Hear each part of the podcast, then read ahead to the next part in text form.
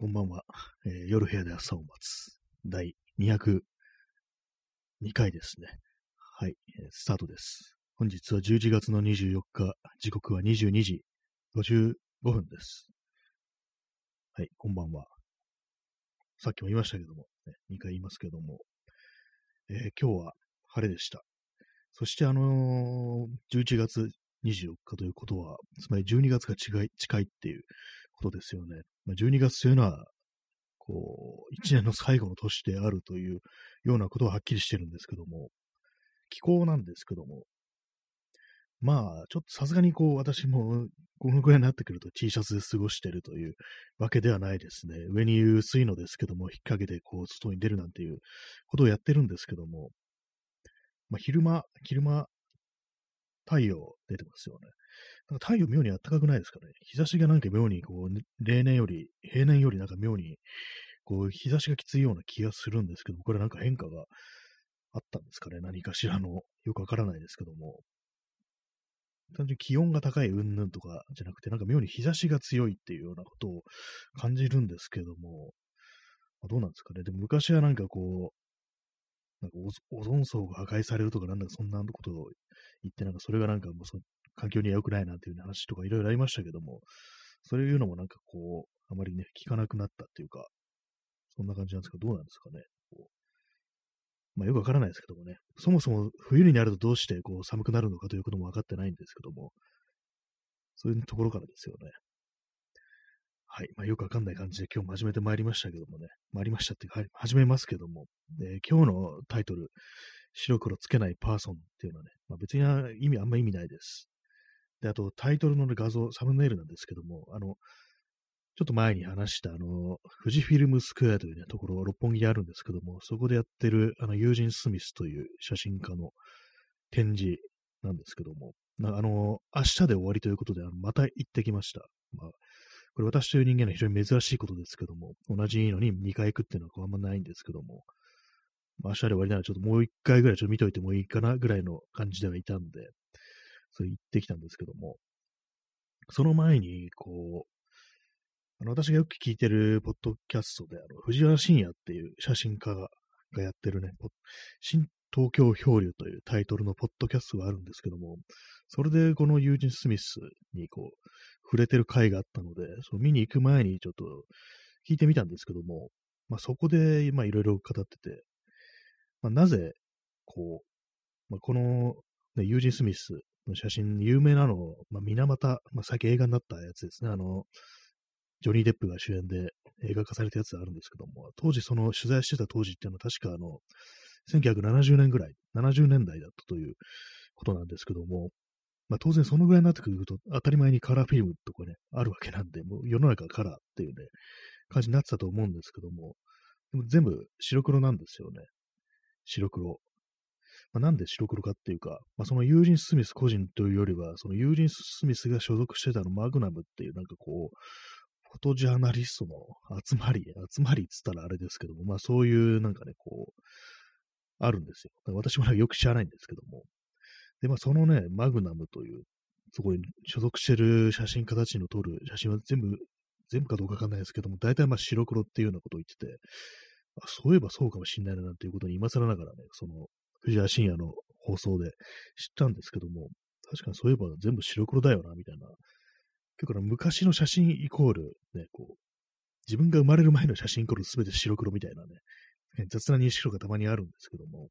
全然そんなことないんですけどもね、実際もっとカラーフィルムというものはもっと大昔からあるものですけどもね、まあそんな感じで、まあそのなんでマグナムの、ね、所属してる写真家たち、ね、特にユージン・スミス について触れてたんですけども、なんかスミスさんというふうにその放送で言ってましたね。さん付けするのはちょっと面白かったんですけども、スミスさんはなんかこう、ね、白黒撮ってるけどっていう、白黒だとそのやっぱりこう、その情報量としてやっぱ決定的にそのカラーより少ないっていうようなことを言ってて、まあ、確かにそうだなっていうようなことは思いましたね。で、まあその水俣病の、水俣の写真で一番有名なのが、あの、患者のね、さんのね、こう、お母さん、家族、水俣病患者のね、女の人だったと思うんですけども、まあ、その患者さんをこう、お母さんがこう、入浴させてるっていうね、そこをこう撮った写真があるんですけども、非常にこう有名な写真らしいんですけども、まあ、それあの、お風呂の中でね、なんかこう、撮ってるわけなんですけども、まあ、それが、こう、あれなんですよ。非常になんか、光線の具合だとか、本当に光の差し方とかね、その構図だとか、そういうものが全てがこう、完璧に決まってる写真であるということで、でもそれ見る限り、こう、まあ、この写真撮るにあたって結構その演出というか、まあ、これこれこういう感じでこうしてくださいみたいなことを結構まあ多分言ってく言って、まあその演出して捉えた写真なんじゃないかみたいなことを言ってて、で、まあそういうふうにいろいろやりながらこう写真撮っていくと結構まあ時間がかかると。で時間がかかると、そのずっとお風呂入ってるわけですから、のぼせてくんじゃないかみたいなことを言ってて、で、のぼせたら当然顔が赤くなるみたいな感じで、でもこの写真は白黒だから、その、ま、顔がね、こう、好調してた、いたとしても、それは映らないっていうようなこと言ってて、まあ、そんな具合で、まあ、あれなんですよね。まあ、非常にこう、情報というものが白黒になった時点、白黒であるという時点で、まあ、決定的に失われてるなんてことを言ってて、まあ、確かにそうかもしれんな、なんていうふうに思ったりしたんですけども、まあ、そんなこと考えずに見てたんですけどもね。まあ、でも結構は写真、私は写真とか撮るとき、まあそんなすごいね、構図云々とかですごくこう、こだわってやってるって感じじゃないんですけども、ね、演出をして、ね、誰かモデルみたいなね、感じでこう、と撮らせてもらうってことは別にないんですけども、なんか本当その辺のね、歩いて散歩ついでに撮ってるみたいな、そんな写真なんで、まあ、結構違うんですけども、なんかでもなんかこうあれなんですよ。当然まあカラーで撮るんですけども、デジタルなんで、まあ、当たり前に簡単に撮れるんですけども、なんかそのカラーで撮ってると、なんかこう、ももったいないって言ったらおかしいですけども、なんかこう白黒でやるのが本当のなんかこう、写真なんじゃないこ、写真なんじゃないの的なことって結構私思ったりするんですよね。っていうのはまあ私がこうなんかこれいいな、すごいなっていうね、思う写真ってなんか大体こう、白黒写真が多いんですよね。だからまあそういうところの刷り込みで、良い写真というものはこう、白黒であるみたいな、なんかそんなことをね、ちょっと思ってるのかなと思うんですけども、確かに情報量っつったらそうだよなっていうのを記録として考えると、写真というものを、確かにその白黒で撮った時点でこう、まあ、全然ね、わから、わからなくなってしまうものってたくさんあるんだなっていうふうに思ったりするんですけども、なぜこう、その西洋の、特にそのマグラムのね、フォトグラファーたちが、こう、白黒で撮るのかっていうと、なんかやっぱりこう、あの、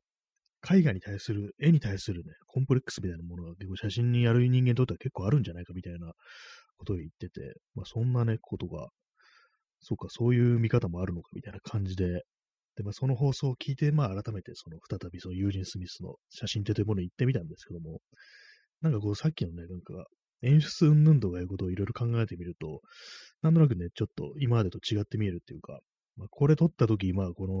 の、ね、その、取材対象の人とかね、画面映ってる人に、ちょっと、こんな感じでお願いしたのかな、みたいなことをちょっと思ったりしてしまいますね。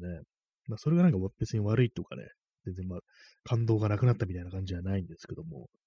逆になんかそういうふうにいろいろ、その、ね、写真に捉えてる人に対して、まあ、こんな感じでお願いしたいんですけど、みたいな感じ言えるっていうのは、その相手と信頼関係がある程度こう、出来上がってるっていうことなんで、まあ、それ考えるとなんかその、まあ、ユージン・スミスという人はね、結構その、なんでも明けすけになんか相手に対する行為というものをね、なんかこう、はっきり出す人だったっていうね、もう私はあなたが好きですみたいな、なんかそんな感じでこう、ね、人に向かって接するから、なんか結構その、ある意味なん、なんなんですかね、人たらし的なとこがあったのかみたいな、そういうのを思うんですけども、割となんかこう、人に好かれるみたいなね、ことが多かったのかな、多かったみたいな感じで、ね、気さくな人柄だったみたいなことをね、なんか私の読んだ本で書いてあったりしたんですけども、まあ、そう考えるとね、なんかこう、白黒っていうかね、まあ、こう有名な写真であるということでね、こう、まあ、なんか、そういうものなんだろうなっていう先入観とか、まあ、それなりにあるわけですけども、なんかこう、いろいろね、こう、紐解いて、紐解いていくというかね、なんかそれに対する意見とかね、写真というか、あの、表現に対する姿勢とかをなんかその、他の別な写真家から聞くと、ああ、そうか、みたいな感じで、結構違うものが見えてくるな、なんていうふうに思ったりしましたね。で、まあ、その写真展の中にあの、一枚あの、チャップリンの写真があるんですよ。チャチャールズ・チャップリンですね。あの映画監督というか、まあなんというかね、まあ、有名な人ですけどもね。チャップリンがもう結構あの、もう年食って、多分ね、55、50何年とかのあの、ライムライトっていうね、まあ、映画撮ってた時に、こう、まあ、その、撮影の写真をなんか撮らし、撮ったなっていうね、ことあったんですけども、その時はなんか結構そのチャップリンがなんかあんまこう打ち解けてくんなかったみたいな、あんまりこう、まあ、結構たくさんその他大勢いるカメラマンの一人みたいな感じで、なかなかこう打ち解けることができなくって、なんか特別な関係になりたかったけど、なれなかったっていうね、そういうことを書いてたりしたんですね、そのユージ・スミス本人が。なんかそういうの見ながらね、こう見てると、逆にその他のね、こう、バシッと決まってる写真とかの、にと捉えてる、まあ、取材対象っていうのは本当にまあ、すごくね、よく意思の疎通とかできてたのかななんていうね、そんなことを思ったりしましたね。はい。まあ、それだけなんですけども、まあね、2回、同じ写真展に2回行くという珍しいことをしたという話でございました。そして、あの、白黒というもの、ね、どういう、どうね、ちょっと捉えているのかね、自分で分かってないところあるんですけども、なんかそういうこと聞いても、やっぱりなんか、白黒が本当の写真じゃじゃないの的なね、ことはどうしても思っちゃったりしますね。それもなんか本当にこう、まあ、写真というものの歴史からしてね、なんか白黒、最初は白黒でしたし、で、まあ、たくさんのね、まあ、良い写真、作品というものが捉えてきてるわけですけども、その中でもやっぱり多いのがなんかこう白黒っていうね、感じになってるっていうような、なんか私の先入観みたいなものもあるんで、なんかそれを聞いても、なんか未だになんかこう白黒で撮らねばいけないのではないかみたいな、なんかそんなことをね、考えてしまいますね。フィルム、白黒のフィルムしかないってなったら、それはそれでしょうがないからっていうね、これしかないんだから、白黒であることに必然性があるなんていうふうに思うんですけども、今デジタルとかでね、なんか別にカラーで撮れるのになんで白黒にしてるんだっていうね、それはなんかわざとらしいんじゃないかみたいなね、そういうことを思ってしまい、なんかこうずっとね、なんかこう白黒で撮ってるんですけど、白黒じゃないや、カラーで撮ってるんですけども、なんかね、面白くないななんていうふうに、その自分の撮った写真を見てね、思ったりするんですよね。あんまりこう色のことがよくわかんないっていうか、色彩感覚とか全然こう、私はないのでね、なんかこう、いまいちね、どうしたらいいかよくわからないみたいなね、そんなことがね、あるんですよね。まあ、そんな感じでございます、明日までです。富士フィルムスクエアのね、写真、友人スミスの、スミスさんの写真展は明日までですね。まあ、気になる方いたら、見に行って行かれたらいかがでしょうかっていうね、あの、夜19時までね、空いてますというね、話でございます。最終入場は16時50分ですけどもね、ハートありがとうございます。まあ、そのような感じで、こう、まあ、六本木の方行ったんですけども、別にその流れで六本木の街中をブラブラと歩くというわけでもなく、すぐにね、こう、移動して、あの、東急ハンズに来ました。まあ、東急ハンズで何しに行ったかというと、まあ、これ今ね、やってる、こう、昔のカメラのレンズを、なんか今のデジタルカメラで使おうっていうね、ことで、なんかこう、いろいろ DIY でなんかこう色作ってるんですけども、それのなんか部品みたいなものをね、探しに行きました。そのために。昨日行こうと思ったんですけども、なんか元気なくって行けなかったですね。今日もなんか本当になんか記録がなくって、あれだったんですけども、あれですね、なんか最近なんかこう、なんでも億劫になってるのは、まあ、体が重い、まあ、イコール太ったというね、ことですね。なんか本当に最近というか、このコロナになって以来、なんか運動するのとかがなんかすごくどうでもよくなって、まあ、身なりも、身なりというかね、着るものだとか体型だとか、そういうこともなんかすごいどうでもよくなってしまってて、どんどんどんどんね、なんかあれになってってるっていう感じなんですけども、さすがになんかちょっとね、なんかこう、体が重いってなると、まあ、実害があるというかね、今度動きづらくなるというね、感じなんでね、なんかそれをなんかちょっと何度かしたいななんていうふうに思ったりしております。まあ、お兄さん、にゃん、ありがとうございます。いいですね。久々に猫を見ました。XYZ さん、にゃん、ありがとうございます。このにゃんっていうね、言い方がちょっと難しいですね。にゃんっていうふうに言えばいいのかななんていうふうに思ってるんですけども、久々に肉球がね、並んでるのを見て嬉しいですね。えー、クジアドレスさん、にゃん、ありがとうございます。皆さんありがとうございます。本当ね、こう、猫は、猫の顔はいつ見てもいいものだっていうね、感じですね。えー、トロミちゃんさん、確かに、ありがとうございます。確かに、このキャラクター何なんですかね？結構気になりますね。割になんかこのラジオトークっていうのは、この、こういう形でなんか謎のキャラが登場するっていうのがあったりするんですけども、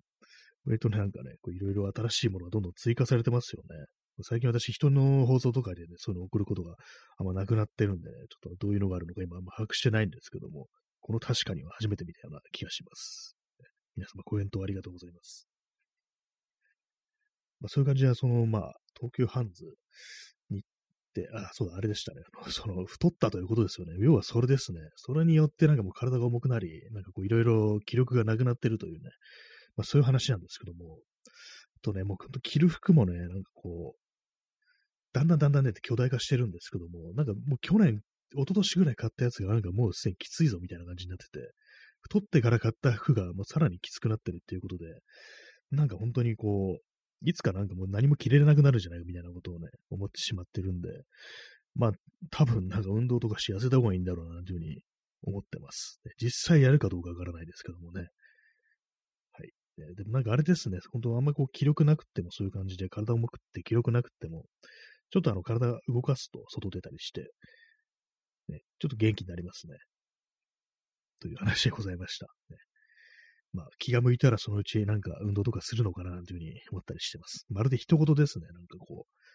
今ね、ここでこう、なんかこう、体が重いななんて言ってる自分と、その運動してる自分というものが、なんか別人格みたいにね、なんか、感じになってるんで、なんかその別人格の方の自分が何とかしてくんないかななんていうね、ふうに思いながら今喋ってます、ね。まあ、未来の自分が何とかするだろう的なね、なんかそういうやつですよね。まあ、全然こう、何とかならんっていうね、可能性も非常に高いですけどもね。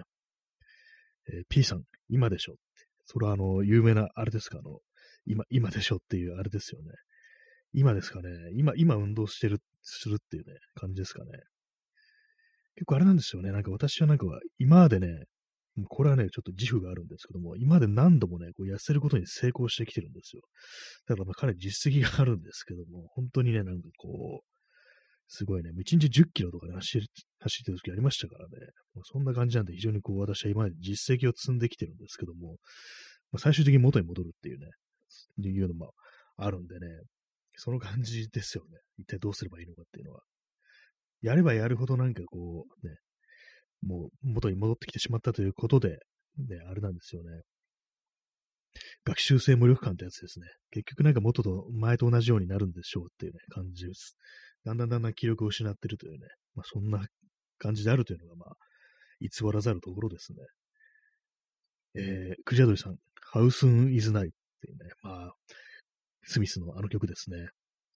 今にそうなるって言うけど、それっていつなのっていうね、そういう確かタイトル、タイトルっていうかね、歌詞のね、曲でしたね。森氏もなんかおかしなことになっちゃいましたけどね。森氏も太りましたね。なんかすごくね。まあ、あれはまあ、年が年だからあれなんですけどえー、お兄さん、やはり腹が太りました。太りますか？あ私はですね、そんな腹っていう感じじゃないんですよね。全体がなんかまんべんなく、ね、こう肥大してくる、巨大化してくるっていう、ね、そういう感じなんですよね。割になんかそう気づかれにくいところはあるんですよ。お腹だけが出てくるとね、なんか、なんか最近すごい出てるねみたいな感じに思われるかもしれないですけども、私はなんかこう全体がなんかでかくなるもんですから、もうパッと見はなんかそんな分かってないけど、なんかだんだんだんだんね、こう、あれになってるっていうね、占有する面積が増えてるっていうね、感じになるんですよね。その感じのせいで、なんかまあ今までごまかしが効いてしまってるというね、ところもあるんでね、それでなんかこう、どんどんどんどんね、太っていくのかななんていうふうに思ったりしますね。インスタントコーヒーを飲みます。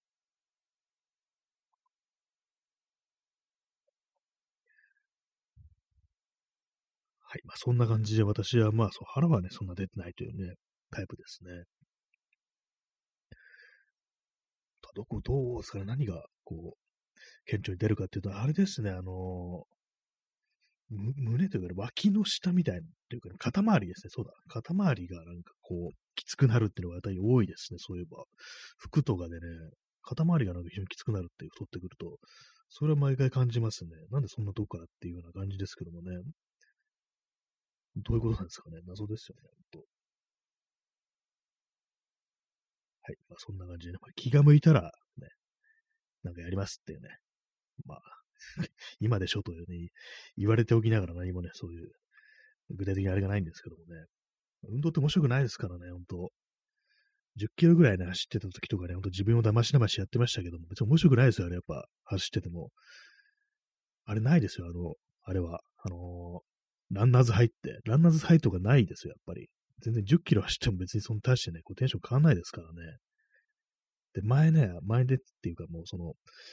まあ、走るときあの公園を走るんですよ。普通のアスファルトの上だとね、ちょっと膝とか足首とかあん、ま、こう良くないから、土の上がいいだろうと思って、その土のあるね、なるべく公園を走るようにしてたんですけども、公園ね、なんかあれなんですよ。なんか野球とかね、そういうものなんか教えてるね、お父さんがいるんですよ。野球でも、まあ、サッカーだとか、まあ、ボールとか投げたりする、なんかそう運動と教えてるね、なんか、父親とね、その息子っていうね、感じのがいて、で、それなんかね、非常に不快なことに、なんかすごいね、その父親の方がすごい高圧的になんかね、怒鳴ったりしてね、なんかこうやってるんですよね。そういうのがね、すごくね、走ってる時とかに、まあ耳に入る、耳に入るっていう感じで、すごくね、なんかその10キロとかね、走ってる時も、まだこう、なんかすごい、どうなったりしてんな、この親父っていう感じでね、すごく不快な気持ちになってたのを今急に思い出しましたね。いきなりもうドロップキックとかね、しようかなと思ったんですけども、それはまあ普通に犯罪ですからね、それいきなり暴力を振るうということですからね。えー、P さん、一徹。まあ一徹ですね、本当本当に、星。とろみちゃんさん、星ですよ。星一徹ですね、本当にそうですね。あの感じでなんかね、こう、やめろってなんか言いながら、なんかドロップキックとかしたくなる感じだったんですけどもね。結構いるんですよね。本当になんか毎回毎回、しかも違う人っぽいんですよね。やっぱなんか本当にこう、2021年ですけども、まあその走ってたのもだいぶもう何年か前なんですけども、こういうの、この時代に、ね、なってもまだそういう風な感じでやってる、ね、親父ってのがね、こう、いるんだな、なんていう風に思ったりして、なんかなって思いますね、あれは。本当に聞いててね、不快になるってなりますけどもね。あと少年野球的な感じで、なんか多分、なんかね、そういうのがあると思うんですけども、それっぽいのもなんかね、なんかやってるんですよ。それもまあうるさいことなんのっていう感じで、えー、お兄さん、突然のドロップキック、ラリアットもお願いします。そうですね、本当になんかラリアットにいきなり行きたい感じですね、本当に。まあ、ロープないんでね、まあ、プロレスのリングではないんでね、ロ,、まあ、ロープに振ることはね、できないんですけども、いきなりこうラリアートとかしてみたい感じはしますね。いきなりこうやってったらね、どうなるんだろうかっていうね。ただ、ラリアートって結構危ないらしいですからね、普通になんか人が死ぬこともあるっていうね、こう倒れて頭を打って死ぬっていうこともあるんでね、本当にま気をつけなきゃいけないんですけども、死なない程度にラリアートっていう感じですからね。なんか柔らかい、柔らかいものでね、思いっきりね、ぶったたくっていうね、のがいいと思うんですよね。だから巨大なエクレアとかでね、ぶったたくっていうね、感じにしたらなんか柔らかくっていうかね、まあ、ベタベタになりますけども、まあ、そういう感じにしていけばいいんじゃないかなというふうにね、今ふと思いましたね。っていうなんか甘いものの話をするんじゃないって感じですけどもね、痩せるって話をした後にね、そんな感じですけどもね。まあ、ハートありがとうございます。なんか本当によくわかんないこと言ってますね。まあ、ラリア、ラリアと危険だってことでね、XYZ さん、えー、ラリアートしてほしいです。少年野球の父親たちには恐怖を感じます。そうですね。本当なんか不気味ですよね。何なんですかね、本当に。未だになんかいるんだって感じしますよね。野球ってまだあるんだっていうね、のがあるんですけども、野球ね、野球ってバットを持ってやるんですよね。えー、P さん、ハリセンやスポーツ、スポーツチャンバラ刀。ああの、ビニールボス素材っぽいやつですね、ハリセンとか。あれでスパーンって言ったらなんか面白いかもしれないですけどもね。いや、これまあ、冗談なんで、みたいな感じでね、こう、何の悪びれもせずね、そういうことを言ってね、感じでね、行きたいと思いますけどもね。えー、クジラドリさん、ここは穏便にアンチマテリアルライフルで。これ確かに穏便かもしれないですね。だって苦しまずに一瞬で知りますからね。アンチマテリアルライフルなら。あの、ランボーのね、あの、何作目だったか、あの、4作目だったかな。あの、ランボー最後の戦場という映画でね、あの映画であの、アンチマテリアルライフル、いわゆる対物狙撃銃ってやつですよね。あれはね、主になんかこう、車両とかにね、向けて発射されるもので、人間に向かって撃つものではないらしいんですけども、あれをね、なんかすごく使うね、こう、ランボーの仲間がいましたけども、一瞬でなんか本当にこう撃たれた人間が物になっていくって感じでしたね。命を奪われてっていう感じで。あそこまで行くとなんか人道的なのだみたいなことを考えてしまいますけども、まあ、ここはね、やっぱこう、一つ穏便にという形でね、まあ、一瞬で楽にしてくれる、こう、ね、そういうライフルで行けばね、こう、何のね、苦痛も感じることもなくあのように行ってしまうっていうのはね、ありますからね。まあ、そんな感じでこう、行きたいなというふうに思うんですけども、えー、P さん、長距離からデスクローを行くようにこれもまたね、なんかこう、オタクの会話になってますけども、デスクローっていうのはですね、まあ、この放送ではよく出てくるね、あの、核戦争後のアメリカを舞台にした RPG って、フォールアウトというね、こうビデオゲームがあるんですけども、それにこうデスクローティアなんか遺伝子操作されたなんか変な、めちゃくちゃ獰猛ななんかわけのわからんね、生物がいるんですけども、で、ものすごく強くて、そのでかいね、爪を持ってて、一発で引っかかれてね、その体力の半分ぐらいが減るみたいな、非常に凶悪なね、こう、敵キャラがいるんですけども、まあ、それをね、こう、近づいたらね、あっさり殺されてしまうので遠くから撃つというね、まあそういう感じですよね。その感じでいかないといけないって感じですからね。そのフォールアウト、フォールアウトにのね、何作品も出てるんですけど、フォールアウト4というね、のがあるんですけど、4作目ですね。まあ、ナンバリングのね、4ですね。それにあの、武器として野球のバットが出てくるんですよ。ちょっとさっきね、その XYZ さんのね、その、少年野球たちの父親たちには恐怖を感じますというところで言及しようと思ったんですけども、あれです、その、バットが出てきて、その核戦争後の世界ではその野球というものが一体何だったのかわからなくなってるっていうね、その文明が崩壊してますから。で、そんな中、そのお店でそのバットをたくさん売ってる親父がいるんですよ。その野球のユニフォームを着て。で、まあ、それでその親父に話しかけて、あんた野球が何なのか知ってるのかっていうふうに言うと、知ってるぜっていうね、このバットで死ぬ死ぬまで殴るんだ。そういうゲームなんだよって言って、これは真実だぜっていうふうに言うんですよね。もう完全になんかあの、単なる殺しになってるっていうね、野球と言われてるものが、ね、ベースボールっていうのは、このバットで動かなくなるまで殴るんだよ。二つのチームに分かれてなっていうね、そういうことをなんか思いっきり得意げに言うっていうね、感じなんでね、そんなね、買うこと思い出してしまいますね。未来の野球となるとね、普通に殺すになってるっていうね。えー、お兄さん、お好きな武器は何ですか？そうですね、私がなんか愛用してるのは、ハンマーですね。ハンマーになんかね、あの、ノコギリの刃とか、なんか、ロケットエンジンみたいなのがついてる、非常になんか頭おかしいのかとね、思われるような武器があるんですけども、それが好きでしたね。それでドカンドカン殴るっていうね、ことをね、やってましたね、よく。言われてみればね。おかしな武器ですよね。多分ハンマー、ハンマーになんかノコギリの刃とかつけてもね、その、意味ないと思うんですけど、なんか妙にね、その、そのことによって強力になってるというね、わけのわからん武器が出てくるというね、そんなね、RPG なんですけども、私はもうそうですね、バットよりはハンマー派でしたね。えー、P さん、宇宙には試合ごとに死者が当たり前に出るラグボールという野球に似たスポーツがあります。死者出るんですね。確かあの、あれですよね、ラグボールって、コブラ、あの、テラサー V1 のコブラというね、片腕がね、あの、最後眼という銃になってる、あの、キム宇宙海賊の漫画、アニメありましたけども、あれそうなんですね。死者出るんですね。私の原作とかアニメとかあんま読んだことないんでね、こう、知りませんでした。死ぬんですね、普通に。普通のなんか、スポーツなのかなと思ったんですけども。えー、クジアトリさん、かつては全ての州にプロ野球チームが存在していた。考えてみると恐ろしいですね。すべての州にで、こう、殺人集団がいたってことですからね、バットでぶん殴るっていうね、そんなことをやってるという人がね、そんだけいたって考えると恐ろしいですよね。まあね、その、核戦争の世界ではね、人の命なんて本当にコッパみたいなものですからね、もうあっさりとね、こう、失われていくそういうものですから、もうバットごときでどうだっていうね、感じですからね。XYZ さん、内戦ですね。そうですね。確かにもう、内戦ですね。本当に。内戦といえばなんかちょっとその、トランプ関係のあれでなんか議事場襲撃っていうのもなんか、すごい内戦めいた雰囲気出てましたけども、なんかあれもどうなったんですかね。なんかこの間その、ね、あの、10代のね、なんか少年が、そのプロテスターをね、撃ち殺して、なんかそれが無罪になったっていうのが、本当になんかどうかしてるニュースありましたけども、なんか本当に嫌な気持ちになりますね。本当、なんかアサルトライフル持って武装してる人種差別主義者ってね、非常に考えるだに恐ろしいですけども、まあ、銃が合法な国だとね、そういう感じで、ね、人が殺されてしまうなんてことがね、あっさりね、起きるっていうことですからね。ね P さん、フォールアウト4は南北戦争なので内戦。まあ、確かあれもアメリカの中でね、戦争やってますからね、なんか自分たちこそ正当なアメリカ政府の後継者であるなんていうね、名乗るなんかこう、優勢主義者の集団みたいなの出てきますからね。はい。まあ、そんな感じで本日はね、こう、人殺しの話にな ってしまいましたね。最終的に。